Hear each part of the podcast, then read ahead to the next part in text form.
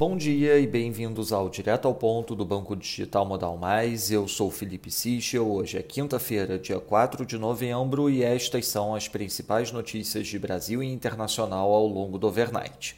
Começando pelo Brasil em relação aos precatórios, numa vitória apertada do governo, a Câmara aprovou durante a madrugada, em primeiro turno, o texto base da PEC dos precatórios.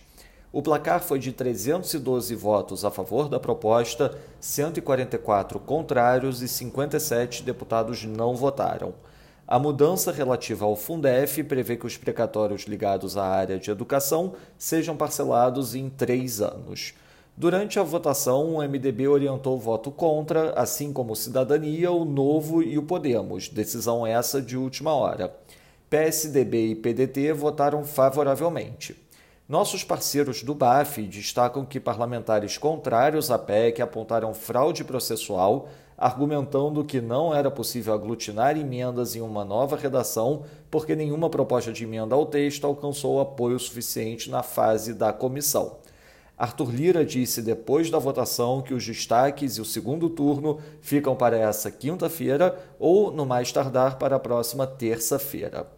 Segundo o Poder 360, o ministro da Cidadania, João Roma, confirmou reservadamente a líderes de bancada aliados que o governo editará uma MP para prestar auxílio a famílias carentes caso a PEC não seja aprovada. Sobre a reforma do IR, o relator da proposta da reforma no Senado, o senador Ângelo Coronel, pretende apresentar ainda esta semana um projeto em separado apenas com uma correção ampliada da tabela do imposto de renda de pessoa física.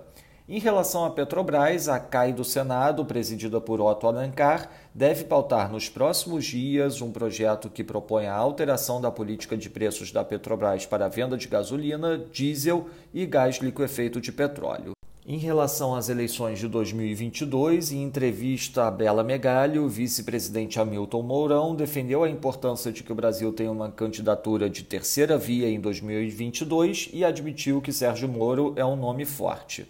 Passando para o cenário internacional, destaque na zona do euro para a divulgação dos PMIs finais de serviços e composite, o PMI de serviços da zona do euro ficou em 54,6, marginalmente abaixo da leitura flash 54,7. Destaque para o PMI de serviços da Espanha, com leitura de 56,6, acima do esperado 55,8. Em contrapartida, decepção na leitura do PMI de serviços da Itália, com leitura de 52,4, abaixo do esperado 54,5. Na Alemanha, factory orders de setembro tiveram um avanço de 1,3% no mês, abaixo do esperado 1,8%, e na Austrália, as vendas no varejo ex-inflação no terceiro trimestre caíram 4,4% tri a tri. Na China, seguem as preocupações em torno de empreiteiras. No overnight, títulos de duas empresas tiveram sua negociação suspensa após quedas de mais de 20%. Ademais, as negociações de títulos e ações da Caixa caíram mais de 12% após o relatório da firma indicar uma queda de 30% das vendas no mês de outubro. Em comunicado na TV oficial, o presidente Xi Jinping afirmou que a China irá expandir a cooperação mercante internacional e garantir o funcionamento suave das cadeias logísticas. Já a Comissão Nacional de Desenvolvimento e Reforma alertou para que empresas não devem veicular notícias falsas sobre preços de carvão. As viagens entre Hong Kong e China devem ser retomadas a partir de dezembro. Sobre o petróleo, apesar do pedido dos Estados Unidos para que o OPEP aumente o ritmo de incremento na produção de petróleo para a faixa de 600 mil a 800 mil barris por mês, Fontes da Reuters afirmam que o grupo deverá manter o plano inalterado nessa reunião. Na agenda do dia, destaque às nove da manhã para a divulgação da decisão do Banco Central da Inglaterra, também às nove da manhã, divulgação da PIN aqui no Brasil e às nove e meia da manhã, divulgação da balança comercial nos Estados Unidos.